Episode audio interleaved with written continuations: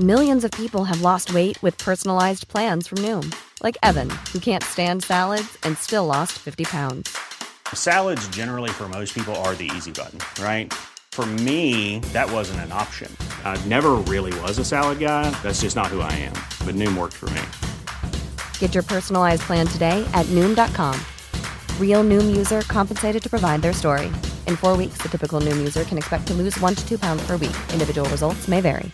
Hiring for your small business? If you're not looking for professionals on LinkedIn, you're looking in the wrong place. That's like looking for your car keys in a fish tank. LinkedIn helps you hire professionals you can't find anywhere else, even those who aren't actively searching for a new job but might be open to the perfect role. In a given month, over 70% of LinkedIn users don't even visit other leading job sites. So start looking in the right place. With LinkedIn, you can hire professionals like a professional. Post your free job on linkedin.com slash people today. Salut tout le monde, c'est Yanis, j'espère que vous allez bien. Bienvenue dans les histoires secrètes et aujourd'hui je vous retrouve pour une nouvelle anecdote méconnue du grand public. Aujourd'hui je viens vous raconter l'histoire de deux lettres. Mais pas n'importe quelle lettre, deux lettres qui ont été écrites par Gandhi et envoyées à Hitler, deux hommes qu'absolument tout oppose. Mais pourquoi le Mahatma Gandhi, un des plus grands partisans de la paix de l'histoire, a-t-il pris l'initiative d'écrire un des personnages les plus monstrueux de l'histoire Il y a beaucoup de théories autour de ça. Aujourd'hui, je vous présente les faits, les lettres qui ont été envoyées par Gandhi à Hitler.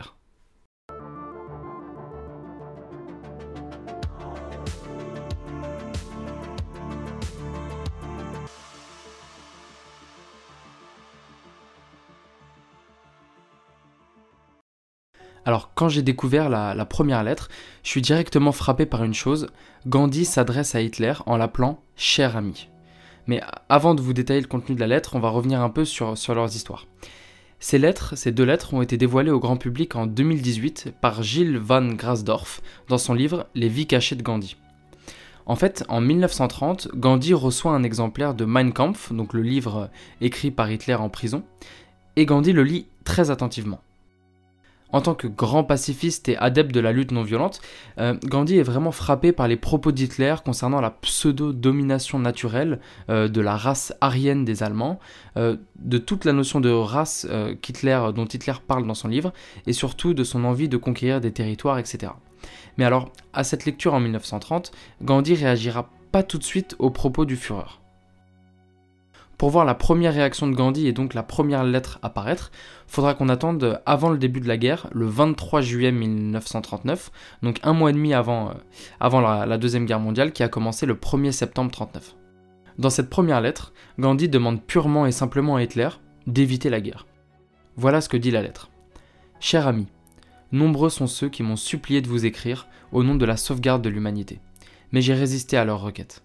Je pensais que vous me trouveriez impertinent. Néanmoins, quelque chose me souffle que je dois passer outre ce genre de considération et faire appel à vous sans tenir compte des conséquences. Aujourd'hui, il est clair que vous êtes la seule personne au monde capable d'empêcher que n'éclate une guerre qui verrait l'humanité ramenée à l'état sauvage. Croyez-vous vraiment, quel que soit le but que vous cherchez à atteindre, que cela en vaille le prix? Prêterez-vous l'oreille à l'appel de celui qui a délibérément rejeté le choix de la guerre, non sans remporter un succès considérable? Quoi qu'il en soit, je vous prie de me pardonner si j'ai commis une erreur en vous écrivant. Votre ami sincère, Gandhi.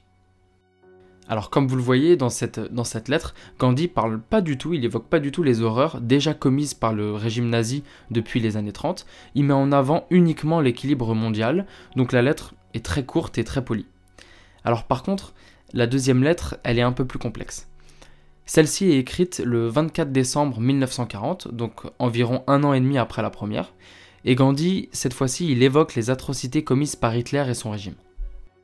Mais même en évoquant ces atrocités, on dirait que Gandhi sépare l'homme de ses actes horribles, comme s'il séparait Hitler de toutes les cruautés commises par lui et son régime. Par exemple, il écrit dans la deuxième lettre Nous ne croyons pas que vous êtes le monstre décrit par vos opposants, mais il ajoute aussi vos actes sont monstrueux et étrangers à toute dignité humaine. Alors, c'est vraiment contradictoire ces phrases. Alors, est-ce que c'est une volonté d'amadouer Hitler? Est-ce que c'est un manque d'informations sur les réelles atrocités qu'il commettait? Ou alors c'est tout simplement un peu de naïveté de la part de Gandhi, qui lui est, euh, complètement adepte de la lutte non violente on ne sait pas vraiment. Dans cette deuxième lettre, Gandhi évoque donc les horreurs commises par le Troisième Reich, à savoir euh, l'humiliation de la Tchécoslovaquie, le viol de la Pologne, l'invasion du Danemark. Alors, par contre, vous connaissez, euh, vous connaissez comme moi l'histoire de la Seconde Guerre mondiale. Euh, quand on pense aux horreurs commises par le Troisième Reich, oui, bien sûr, il y a eu les invasions de pays, mais on pense surtout au massacre des juifs, des gitans, des, handicapés, des prisonniers et tout ça. Mais tout ça, Gandhi ne l'évoque pas du tout dans sa lettre. Quand il parle d'atrocités commises par Hitler, il parle uniquement euh, euh, d'invasion de pays et de non-respect des populations, mais pas du tout de la Shoah et du massacre des Juifs. Ça, c'est un élément qui m'a vraiment énormément frappé dans la lecture de, cette deuxième lettre. Alors c'est pas tout également, Gandhi cite le courage d'Hitler et sa dévotion envers sa patrie, il y parle ensuite de son œuvre de lutte non violente et trouve même un point commun avec Hitler, ils luttent tous les deux contre l'impérialisme britannique. Là, c'est vraiment, on est au paroxysme euh, de, l'ironie, et, en lisant, j'ai vraiment été euh, choqué par, euh, par le fait que Gandhi essaie de trouver des points communs entre lui et Hitler.